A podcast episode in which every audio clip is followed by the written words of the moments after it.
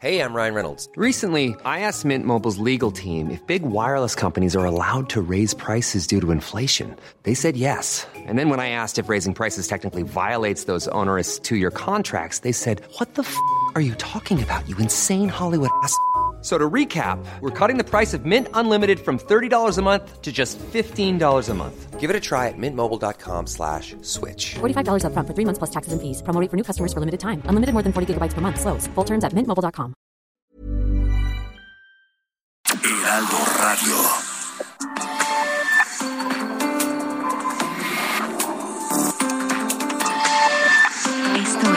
República H. Bienvenidos a República H esta noche. Gracias por acompañarnos porque tenemos mucha información, mucha. Una que particularmente a muchos mexicanos, muchos mexicanos van a estar de acuerdo. Muchos tal vez la apoyen, pero muchos o todos estaremos atentos a esa información. Hoy es jueves 20 de enero de 2022. Yo soy Alejandro Cacho. Gracias por acompañarnos. Saludo a quienes nos escuchan por la radio en 32 entidades de la República, 75 ciudades y 99 frecuencias de radio en México, pero también en los Estados Unidos, en Brownsville, en McAllen, San Antonio, Houston, Chicago, Atlanta y el sur de California. En televisión nos puede ver por el canal 10 de TV Abierta, en el 10 de Axtel, en el y de Total Play, 10 de Axtel y 10 de Total Play, en el 151 de Easy y 161 de Sky a nivel nacional. Esta noche tenemos mucha información eh, porque le decía que México se convierte en el país con más contagios por el COVID en América Latina, de acuerdo con datos de una plataforma internacional.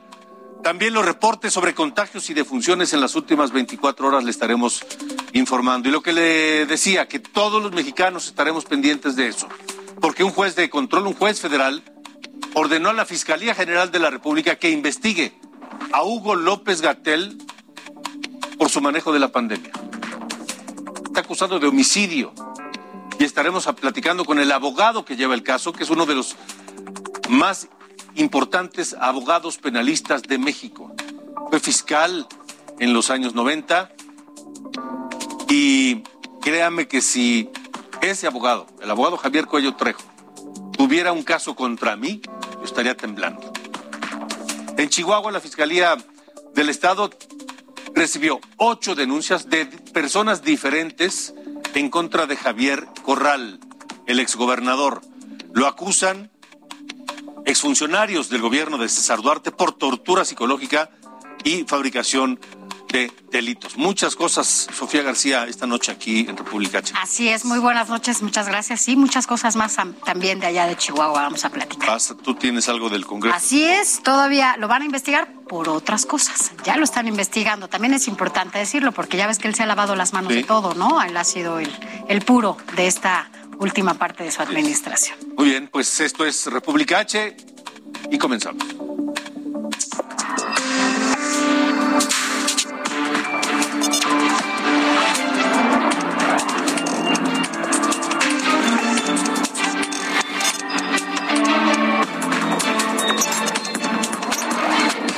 República H. Con Alejandro Cacho. Comenzamos diciéndole que la Organización Mundial de la Salud pidió regular las restricciones de viajes internacionales para evitar más afectaciones económicas y que las restricciones de viajes a través de aviones, por ejemplo, sean pues basadas en datos reales y sean limitadas porque no aportan nada, dice la OMS. Afirma que el tráfico aéreo se afectó, lo sabemos todos, y aún así, con esas restricciones de viaje, no se contuvo, no se impidió la propagación del COVID-19 en todo el planeta. Y de acuerdo con la agencia AFP, se registró una media, un promedio de 3.095.971 casos diarios de COVID en el mundo.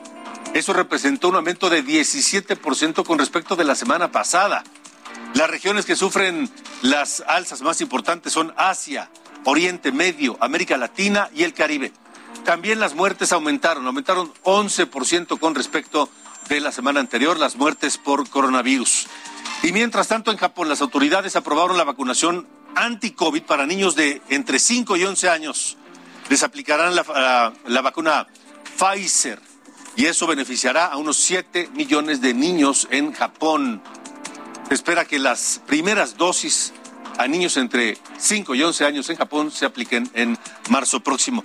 Y la administración de Joe Biden, el gobierno de Joe Biden, informó que organizará del 6 al 10 de junio una reunión de líderes del hemisferio occidental que estará diseñada para mejorar la coordinación económica, combatir la pandemia del coronavirus y abordar el aumento en la migración indocumentada hacia los Estados Unidos. Será sin duda una cumbre muy, muy importante.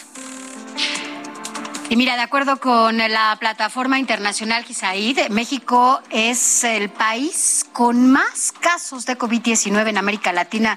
Nuestro país ya registró un crecimiento de 187% de infecciones en la última semana. Además, es el tercer país con más contagios en el continente, luego de Canadá y de Estados Unidos. Y bueno, pues ante este incremento de los contagios, por COVID-19, bueno, y su variante Omicron eh, que se han registrado sobre todo en las últimas dos semanas. Algunos hospitales en el país ya rebasan el umbral de seguridad en lo que refiere a la ocupación, sobre todo en, en estados como Zacatecas, que es del 83.33, en Durango 78.26, Aguas Calientes 77.41 y Coahuila del 76.96%. Otros estados mantienen porcentajes pues también altos. La Ciudad de México 58%, Baja California tiene 28%, Novelón 36%, Aguascalientes, como ya dijiste, Sofía 77, Coahuila 76, Jalisco tiene 15%, realmente una ocupación baja hasta este momento. Y las cifras de actualizadas de contagios en México, Sara, tú tienes los datos. De acuerdo con la Secretaría de Salud, en las últimas 24 horas se registraron 50.373 contagios y 278 defunciones por COVID-19 en México. 50.373, cierto, una baja importante de ayer a hoy, pero de cualquier manera 50.000 son muchos casos, muchísimos casos. Y estaba reflexionando yo por la tarde que el dato de ayer de más de 60 mil casos de contagios en 24 horas es más del doble, escuche bien, más del doble del día de más contagios en las tres primeras olas del coronavirus. Fue el 22, si no me equivoco, de agosto del año pasado, donde hubo 28 mil casos, poco más de 28 mil casos. Ayer 60.343, más del doble del peor día de las tres primeras olas de contagios. Nuevo León, uno de los estados con más contagios durante esta cuarta ola y una vez más rompe récords. Daniela García, ¿cómo estás? ¿Qué tal, Alejandro? Muy buenas noches. Pues sí, nuevamente se supera un récord de Nuevo León en cuanto a contagios diarios Hoy fueron 6.300 durante las pasadas 24 horas, según lo que informó la autoridad sanitaria del Estado.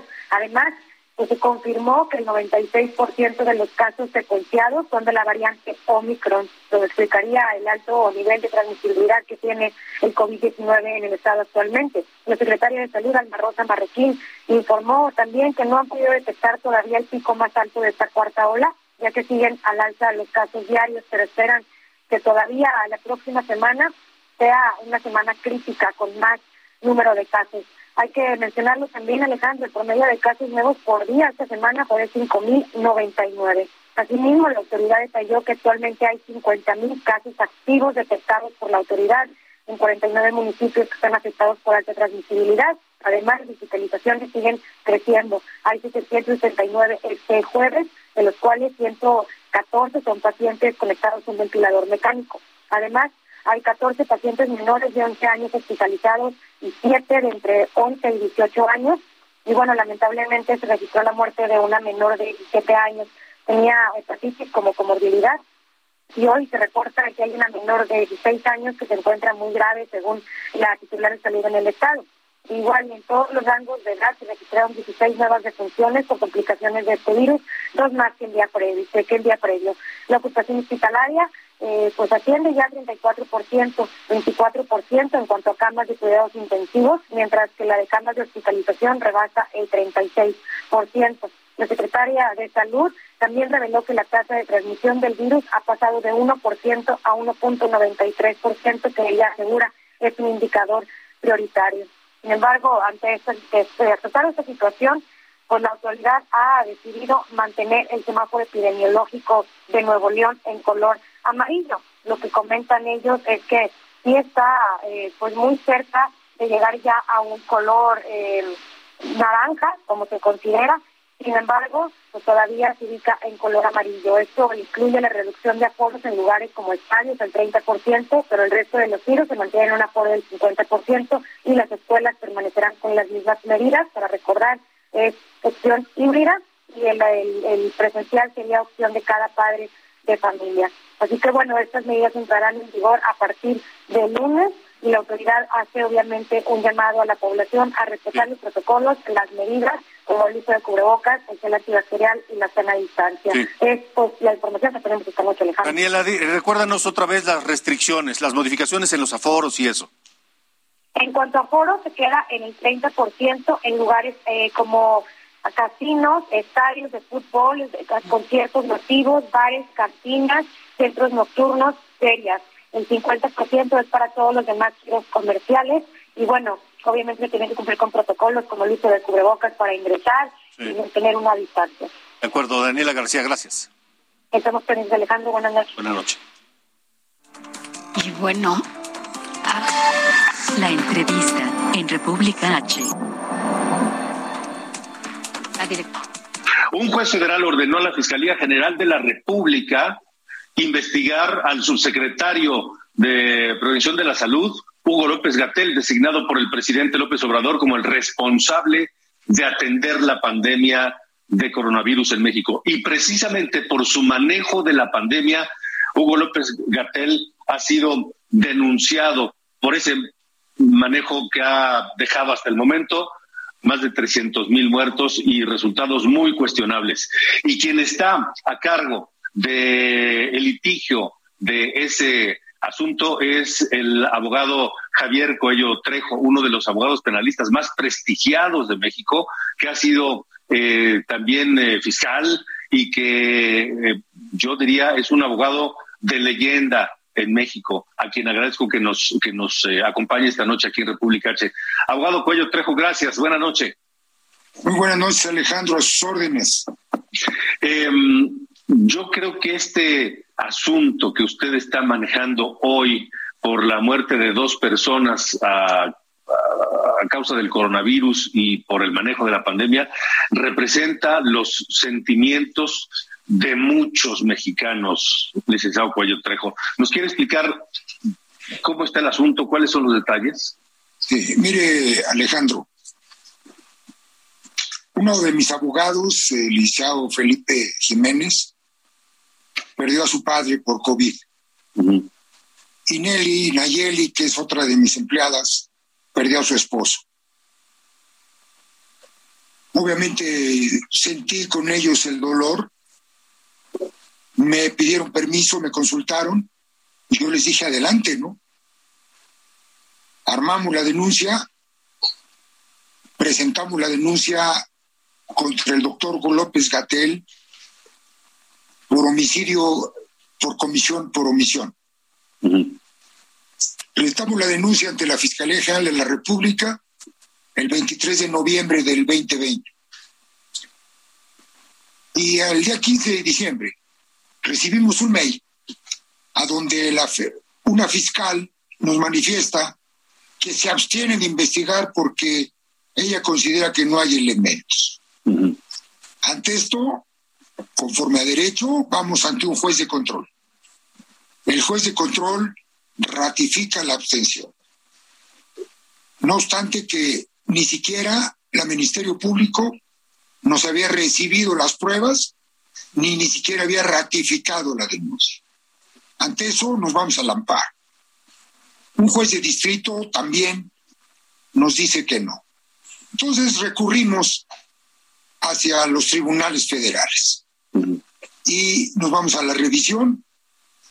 y el séptimo colegiado, el Tribunal Colegiado en materia penal del primer circuito, nos concede en diciembre el amparo y ordena que se reponga la audiencia de impugnación. El día de ayer eh, se lleva a cabo la audiencia ante el juez de control del reclusorio sur y el juez ordena que la fiscalía investigue a fondo el asunto, porque existen suficientes elementos. El juez no dice si es, si es este, responsable o no. El juez únicamente se concreta a darle cumplimiento al ejecutorio de amparo. Ahora es la fiscalía quien tiene que investigar. ¿Por qué, Alejandro? Porque el doctor López Gatel es subsecretario de Prevención y, de, de, Salubridad y no cumple con lo que le ordena a la ley el reglamento interno de la Secretaría de Salubridad. Él es el responsable de la salud de los mexicanos, de procurar que no existan o que se controlen las pandemias. Y todo lo que ha hecho el señor es al revés. Simple y sencillamente salir en las mañaneras que no se necesitaba el cubrebocas, no cerrar fronteras, no autorizar a los eh, sanatorios privados a que practicaran pruebas. No le autorizó, le prohibió al gobierno de Jalisco hacerlo. Todos los gobernadores de la Alianza Federalista protestaron. En sí, con sus mismos elementos, con sus mismas declaraciones, con todo lo que ha dicho, sí, obviamente es negligente y ha violado la ley. Ha olvidado o se olvidó del deber de cuidado que tenía de la salud de los mexicanos. Obviamente vamos a seguir este asunto. Lo hice no porque sea una, todo el mundo dice que es político. Bueno, en México, entonces el pedir justicia es política. Simple y sencillamente yo apoyo a mis funcionarios, a mis empleados y los voy a apoyar hasta donde tope. Es en justicia lo que se está pidiendo. Eh, abogado Javier Cuello Trejo, ¿usted confía en que la Fiscalía General de la República, ya una vez que se negó a investigar el tema y que ahora se lo ordena a un juez federal, lo haga con completa profesionalismo y responsabilidad? Mira, Alejandro, yo conozco muy bien al fiscal general tengo confianza en él. Espero que se olviden ya de la justicia selectiva. Este caso es un reclamo de los mexicanos, no mío, sino de todos los familiares de 400 mil muertos. Yo que pidiera que todos los familiares de esos 400 mil muertos tuvieran el valor civil de denunciar, porque efectivamente hubo negligencia, hubo falta de cuidado, no cumplió con lo que le ordena la ley. ¿sí? Es evidente, es hecho notorio. ¿sí? ¿Cuáles son nuestras pruebas? Sus declaraciones, sus entrevistas, sus este, estadísticas, toda la sarta de cosas que ha dicho, ¿sí? Simple y sencillamente los resultados ahí están. A ver, ¿cómo es posible que haya declarado que no había actas de registro civil de defunciones. Caray, hombre. Si él no las entrega, ¿sí? El registro civil es otra área.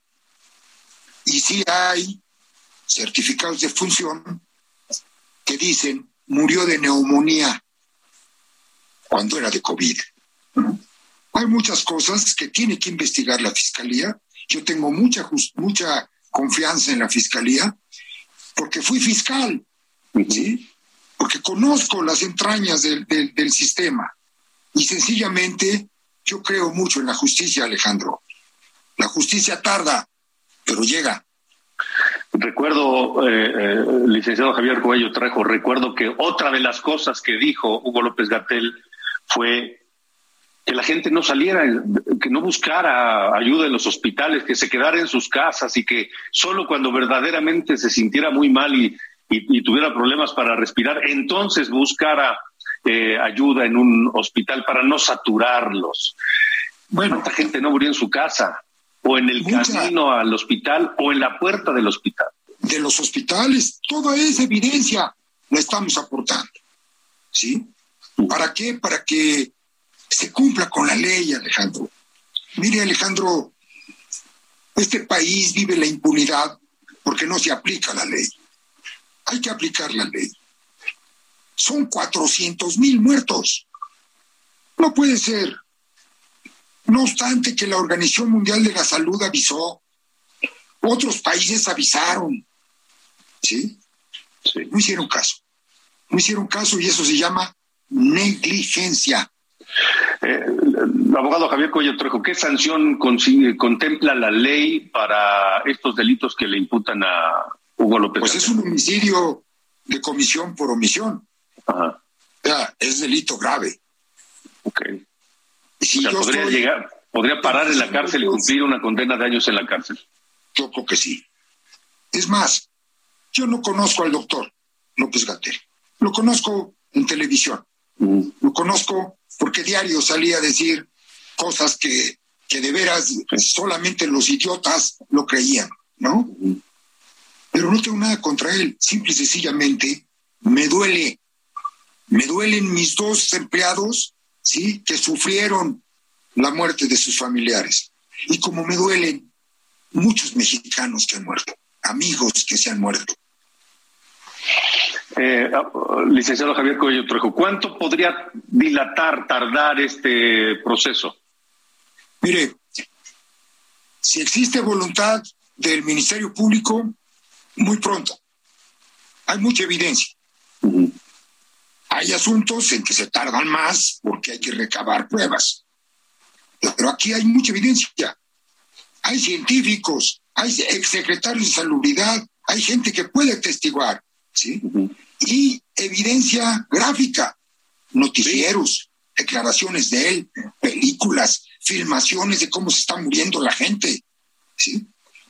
No creo que... Hay incluso un libro de una, una Así es, de doctora, una una doctora.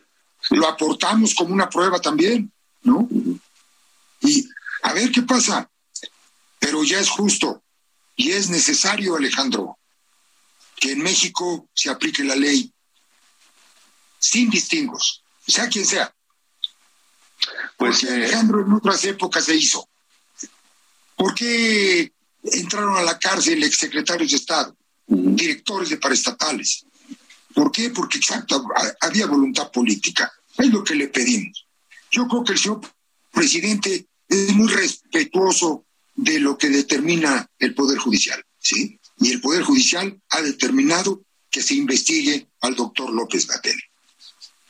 Pues estaremos muy atentos, como todo México, seguramente, eh, abogado Javier Cuello Trejo, de este proceso y de su desenlace, porque efectivamente hay más de 400 mil familias y creo que estamos hablando de un número conservador, eh, agraviadas, enlutadas y millones y millones más de mexicanos también molestos por esa actuación. Muchas gracias, este, abogado. Le agradezco, como siempre, su disposición y créame que si yo estuviera en algún momento este, denunciado por Javier Cuello Trejo, estaría muy, pero muy preocupado. Vamos, mire, no es Javier Cuello Trejo, es la ley. Así es. Le mando un abrazo. Igualmente. Igualmente para usted y un gran año. Muchas gracias. Igualmente, gracias a usted. Gracias, buenas noches. Esto es República H. Javier Cuello Trejo es un abogado de leyenda. Y créame que no exagero. Es un abogado de leyenda. Lea su libro de reciente publicación, El, el Fiscal de Hierro, para que tengan una idea clara de quién es este abogado que hoy representa, como lo dije al principio de la entrevista, muchos sentimientos, los sentimientos de muchos mexicanos que estamos agraviados, enojados e incluso dolidos, enlutados a consecuencia del manejo de la pandemia de Hugo López Gatel. Vamos a ver en qué queda el asunto. Veremos si a este caso se pueden agregar otros. Pero le quiero decir que antes de la pausa que no se despegue de República H, porque hablaremos de un, de un escándalo que está en ciernes, que está surgiendo en Yucatán.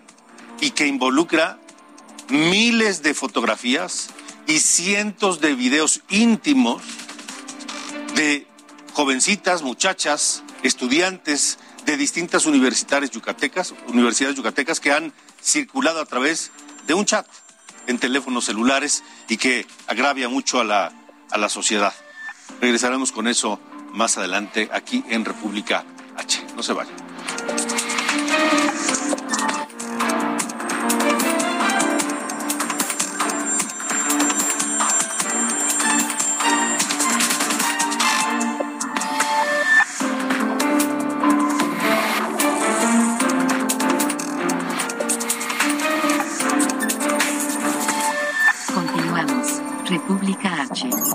Alejandro Cacho. Heraldo Radio. La HCL se comparte, se ve y ahora también se escucha.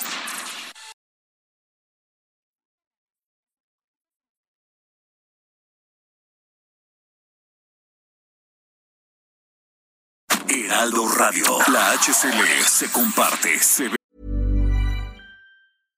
I'm Sandra, and I'm just the professional your small business was looking for. But you didn't hire me because you didn't use LinkedIn jobs. LinkedIn has professionals you can't find anywhere else, including those who aren't actively looking for a new job but might be open to the perfect role, like me.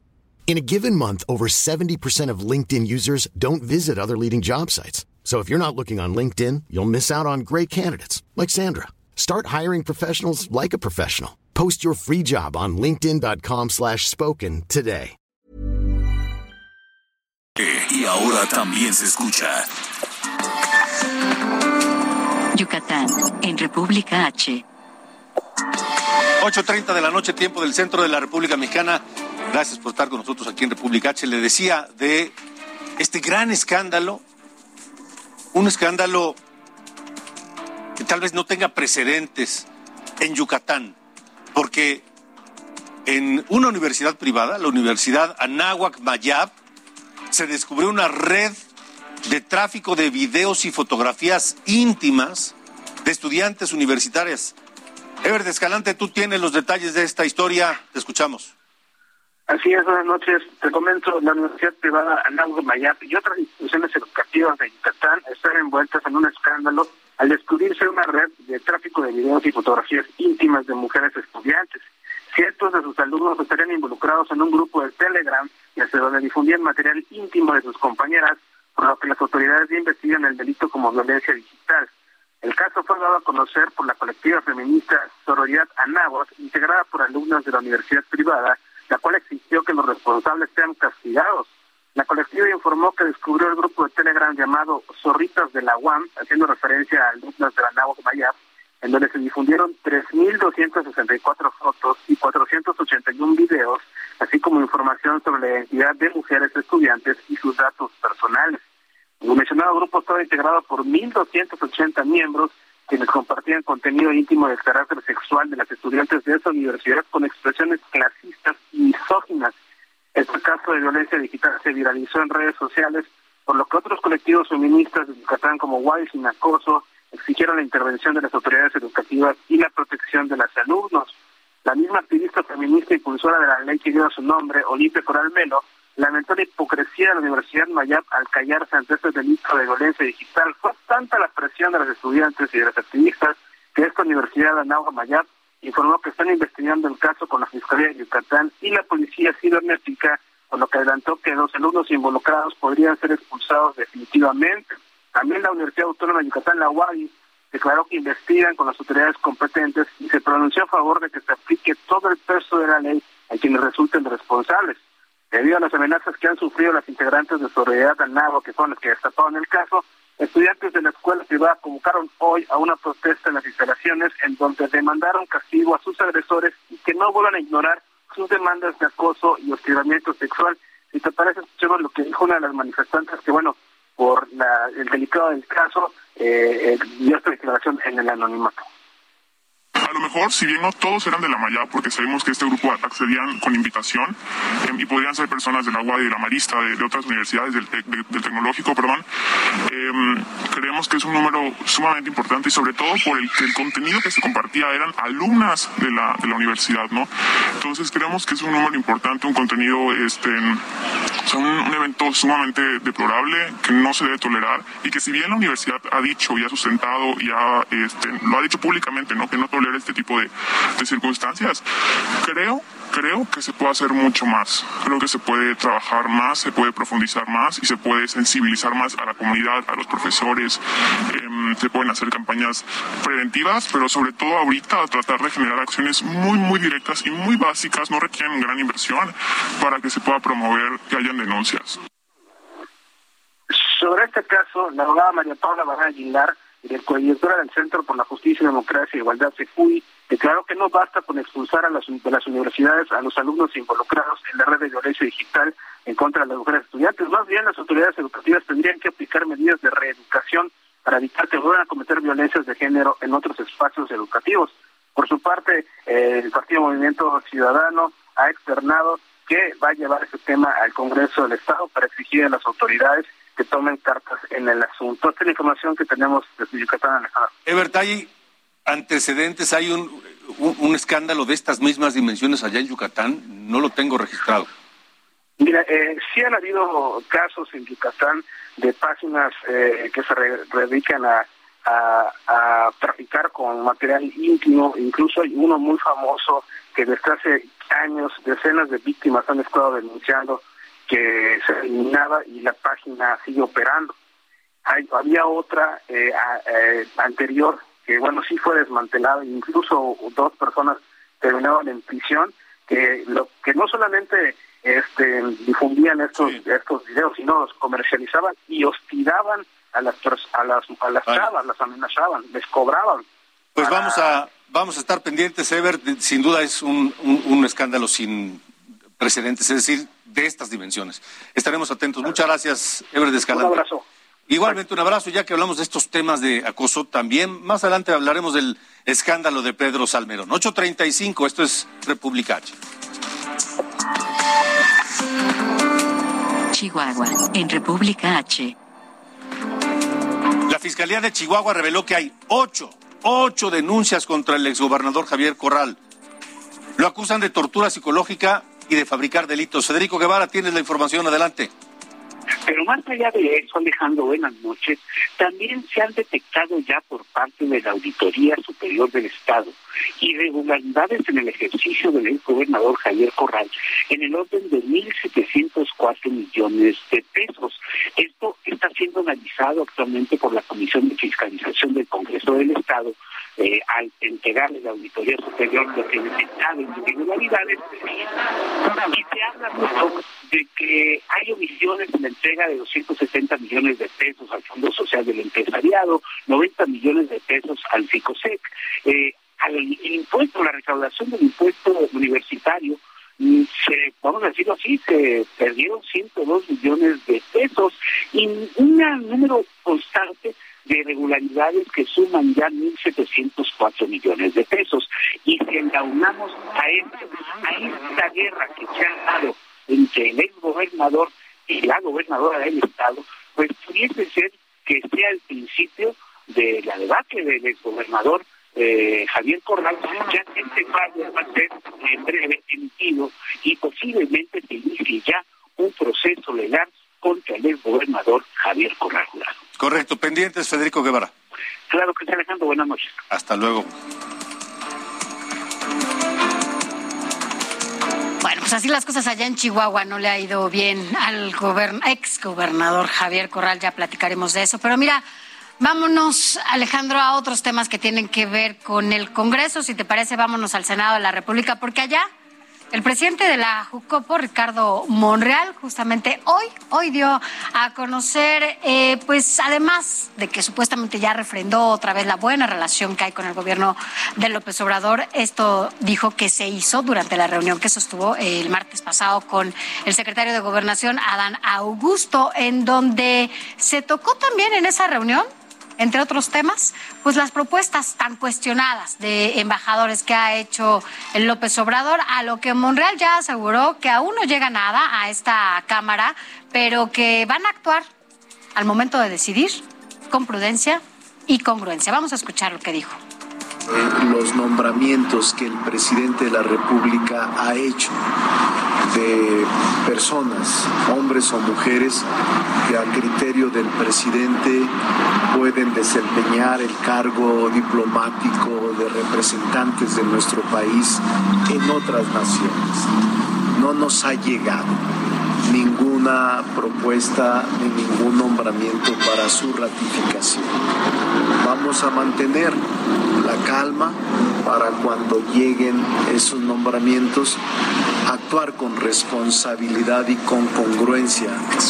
Y bueno, vámonos a, más temas. Eh, ¿Se acuerda usted de Saúl Huerta, este exdiputado morenista que es acusado de violación y abuso sexual a menores de edad? Bueno, pues resulta que parece que llegó a un acuerdo con una víctima, una de las víctimas, con la familia de las dos eh, denuncias que tiene. Y es que, bueno, todo apunta a que sus abogados han dado a conocer que se llegó a un acuerdo para que él, con una de las víctimas, para que entonces él pueda llevar este proceso en libertad. Por ello, la Comisión Permanente del Congreso de la Ciudad de México acordó solicitar a la Fiscalía General de Justicia Capitalina un informe sobre el estado que guardan las investigaciones contra el exdiputado federal de Morena. Hay que recordar que quien justamente solicita su desafuero a la Cámara de Diputados es la Fiscalía Capitalina. Y es por eso que la diputada panista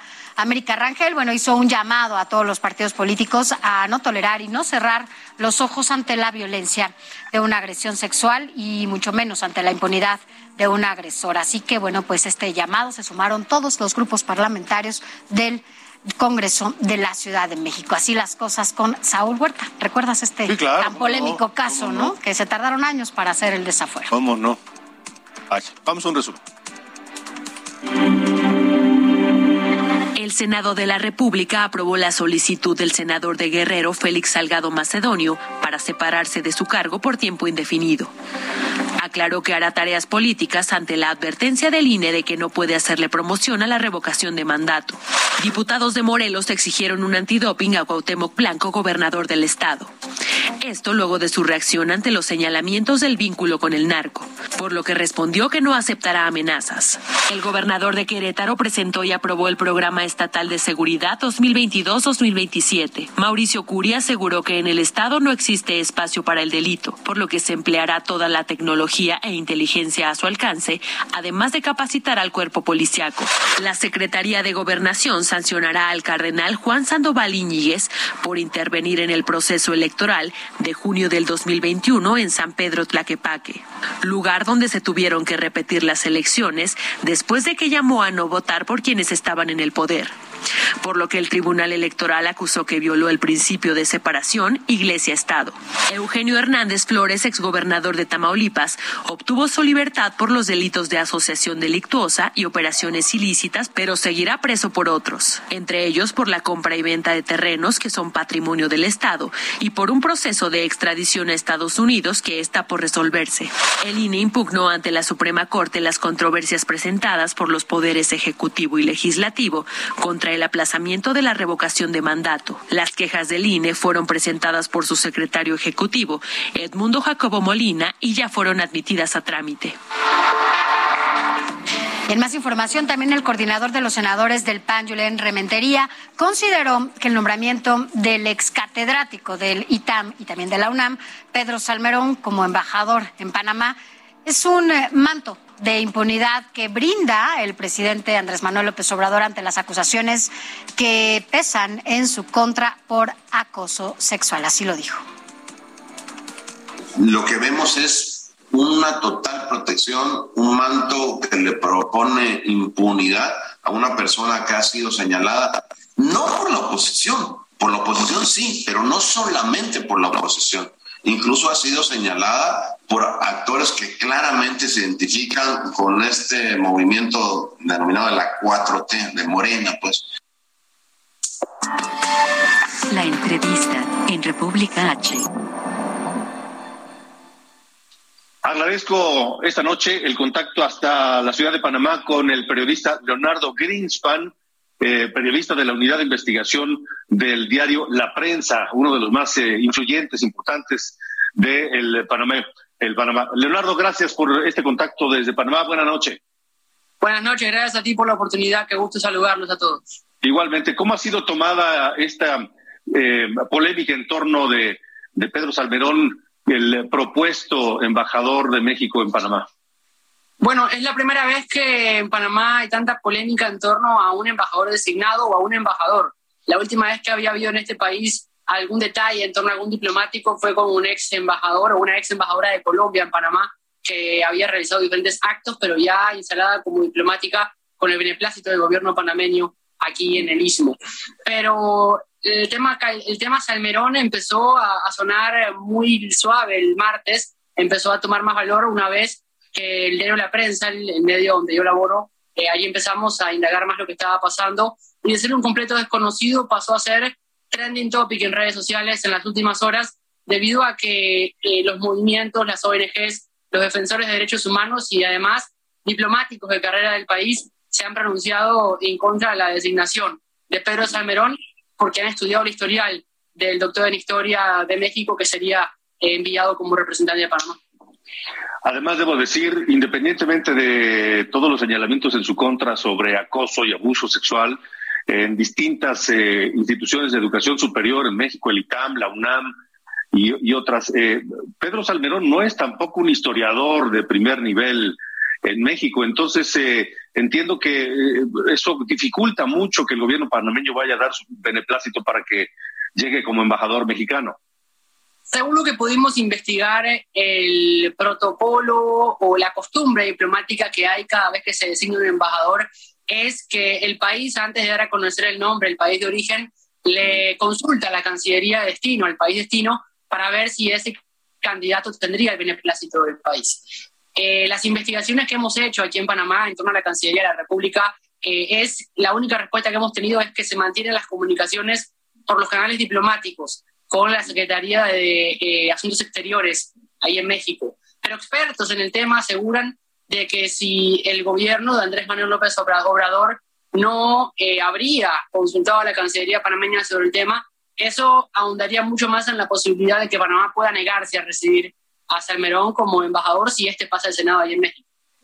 Debo decir que efectivamente la costumbre diplomática es esa, que antes de que se anuncie el nombre de ese embajador, el país que lo recibiría da su beneplácito en, una conversación privada, en una comunicación privada entre ambos países. Pero en este gobierno de Andrés Manuel López Obrador, eh, esa costumbre por parte de México al menos ha cambiado y suele primero anunciar quién sería enviado como embajador antes de incluso consultarlo con el país del que se trata. Entonces, eh, vamos, nos extraña acá, acá también. Las ONGs, el trending topic en redes sociales, eh, expertos en eh, cuestiones diplomáticas panameños, ¿qué dicen de este asunto de la designación de Pedro Salmerón? Las primeras reacciones fue asombro y los argumentos planteados entre ellos estaban el tema de que si México debería nombrar o designar un embajador para países como Colombia u, Costa Rica, si hubiese designado a alguien como Salmerón para ese cargo. ¿Por qué en Panamá sí? Y el otro cuestionamiento es por qué hasta ahora la Cancillería panameña o el gobierno panameño no habría eh, puesto perdón, peros a la designación de Salmerón, porque hasta ahora no había ningún pronunciamiento. Las consultas con Cancillería, las consultas con la presidencia, hasta ahora eh, no ha habido ningún anuncio respecto a Salmerón, lo único que sabe en Panamá es todo lo que ha venido desde México y de gran, eh, los grandes mensajes, las grandes acusaciones enviadas por las redes sociales que han llegado a las portadas de los medios de comunicación en el país.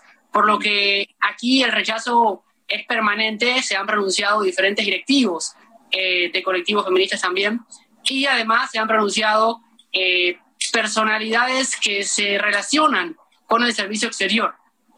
Salmerón, de ser una persona que no se conocía en el país, repito, mm. ahora una, eh, uno comenta sobre Salmerón y la, y la audiencia, los televidentes, los lectores de los medios de comunicación ya tienen en su, en su mente quién es. esta persona. Sí, les, eh, les comento que estoy platicando con Leonardo Greenspan, periodista de la unidad de, de investigación del, del, diario La Prensa en Panamá. Eh, en, la, en, en, la, calle, entre los panameños de a pie, como decimos acá en México, ¿cómo sería tomada una designación de estas, eh, con estas características? ¿Sería tomado como una ofensa? Para los colectivos feministas que se han pronunciado, sí. Para gran parte de la población que no se ha expresado en, en, gran tono, todo ha sido a través de redes sociales y medios de comunicación, puede ser tomado como una ofensa, pero no ha habido una, una actuación directa hasta el momento porque no hay nada oficial. Como, como no ha pasado el Senado, Panamá no ha hecho ningún pronunciamiento y eso es lo que, es lo que deja en tensa calma y tranquilidad el asunto de salud en el país. Pero sí está en alerta respecto a que podría ser eh, ratificado como embajador de México en Panamá. Los legisladores panameños ya, ya, ya también están, digo, evidentemente atentos, pero ya han manifestado alguna postura. Nada, la Asamblea Nacional de Panamá acaba de renunciar las sesiones ordinarias el pasado 2 de enero, que se retoma eh, todos los años, pero sobre Salmerón y sobre el asunto de los embajadores designados no se ha pronunciado la, ni la Comisión de Asuntos Exteriores de la Asamblea Nacional ni, ni, nadie relacionados a ellos, porque por lo general tampoco pasan el filtro de la Asamblea. El filtro de la Asamblea de Panamá lo pasan solamente los embajadores que designa el presidente de la República y que antes de ser ratificados deben pasar por el Pleno de la Asamblea Nacional, por la Comisión de Asuntos Exteriores de la Asamblea Nacional, para luego poder asumir como embajadores en el país. Pues eh, Leonardo, Leonardo Gainspan, periodista de la Unidad de Investigación del Diario de la Prensa en Panamá, muchas gracias por esta comunicación y vamos a mantenernos en contacto para ver en qué termina todo este asunto. Muchas gracias, Leonardo. Gracias a ustedes, quedamos a las órdenes aquí en Panamá para cuando gusten. Igualmente, gracias. Nuevo León, en República H. Mire, y los diputados federales de Morena, Aleida Alavés y Pablo Amílcar Sandoval, que es el hermano de la exsecretaria de la Función Pública, Irmerendira Sandoval, presentaron un exhorto ante la Comisión Permanente del Congreso de la Unión para que la Procuraduría de la Defensa del Menor y el DIF rindan un informe sobre las investigaciones que se realizan acerca de este escándalo en Nuevo León por la, la salida de un bebé del DIF Capullo en Monterrey a solicitud del gobernador Samuel García y su esposa Mariana Rodríguez. Califican esto como un hecho muy grave que alguien haya aconsejado al gobernador de Nuevo León y su esposa tomarse fotos con este bebé, pues para tener una mejor imagen y para que eh, lo hayan utilizado en sus, en sus redes sociales y en fin. Entonces, este asunto de Nuevo León sigue creciendo.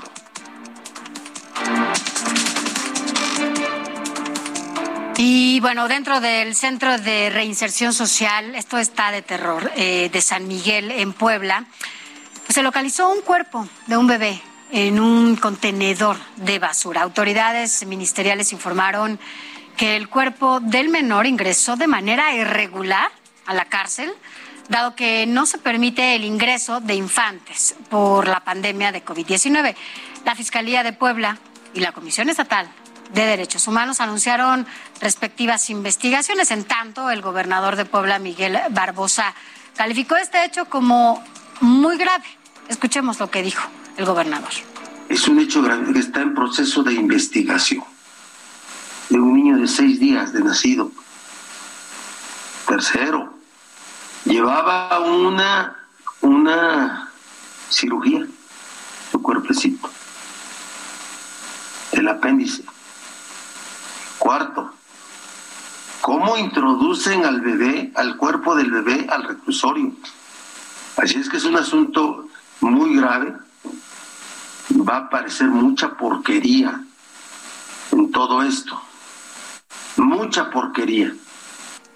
Miren, más temas en su encuesta nacional sobre seguridad urbana, el INEGI detalló que las ciudades del país en las que su población percibe más inseguridad eh, o más inseguro vivir son Fresnillo, Zacatecas en primer lugar, con el 96.8%. Posteriormente, Ciudad Obregón, Sonora con 95%, Naucalpan, Estado de México con el 92.1%, Zacatecas, ahí en la capital, el 89.4%, Irapuato, allá en Guanajuato, el 89% y Uruapan, en Michoacán, con el 86%. En tanto, las ciudades con menor percepción de inseguridad fueron, en primer lugar, San Pedro Garza, en Nuevo León, con el 16.2%, luego Los Cabos, en Baja California, con 20.2%, San Nicolás eh, de los Garza, con el 24.6%, Piedras Negras, allá en Coahuila, 24.8%, en Tampico, Tamaulipas, 25.3% y Puerto Vallarta, en Jalisco, con el 26.6%. Y mientras se dan a conocer estos números, en Palacio Nacional, la secretaria de Seguridad Pública reportaba datos y la empresa T-Research dio a conocer que el número de homicidios dolosos asciende a 110.612. La empresa que dirige Carlos Pena dice que a 37 meses del gobierno la cifra de homicidios resulta 61,5% superior a la que se registró en todo el sexenio de Peña Nieto a la de Felipe Calderón también y a la de Vicente Fox.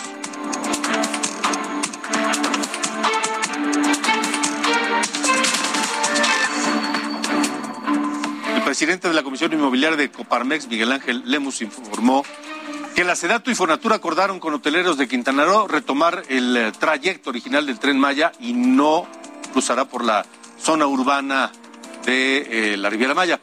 También el presidente de la Asociación Mexicana de, de, Profesionales Inmobiliarios en Quintana Roo precisó que el tramo 5 del tren Maya pasará por atrás del municipio de Solidaridad y no será necesario expropiar terrenos, aunque no descartó que esto ocurra en algunas zonas que no son urbanas. Con eso nos vamos. Muchas gracias por haber estado con nosotros en República H. Cuídese, cuídese, por favor. Esto no se acaba. Gracias. Lo esperamos mañana. Gracias, Sofi. Hasta mañana. Buenas noches, Alejandro. Buenas noches.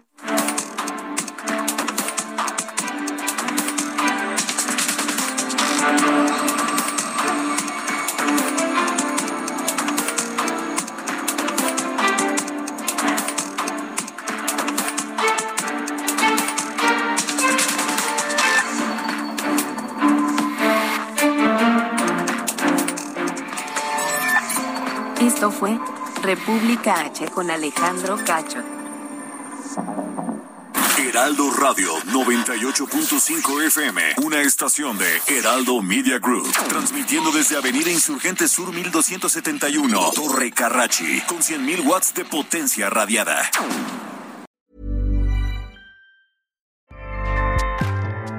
ACAST powers the world's best podcasts. Here's a show that we recommend. The Real Housewives is a guilty pleasure for most, but if you're looking to not feel guilty about that pleasure, tune in to Everything Iconic with me, Danny Pellegrino, where I break down all the messy moments and behind the scenes antics of Bravo's popular franchise. And on Everything Iconic, I also interview celebrity guests like Kelly Ripa, Kiki Palmer, Drew Barrymore, Cameron Diaz, and more about their guilty pleasures, their past work, and so much more. So if you're pop culture obsessed and find yourself watching way too much reality TV like me, tune in to Everything Iconic with Danny Pellegrino wherever you listen to podcasts. ACAST helps creators launch, grow, and monetize their podcasts everywhere. ACAST.com.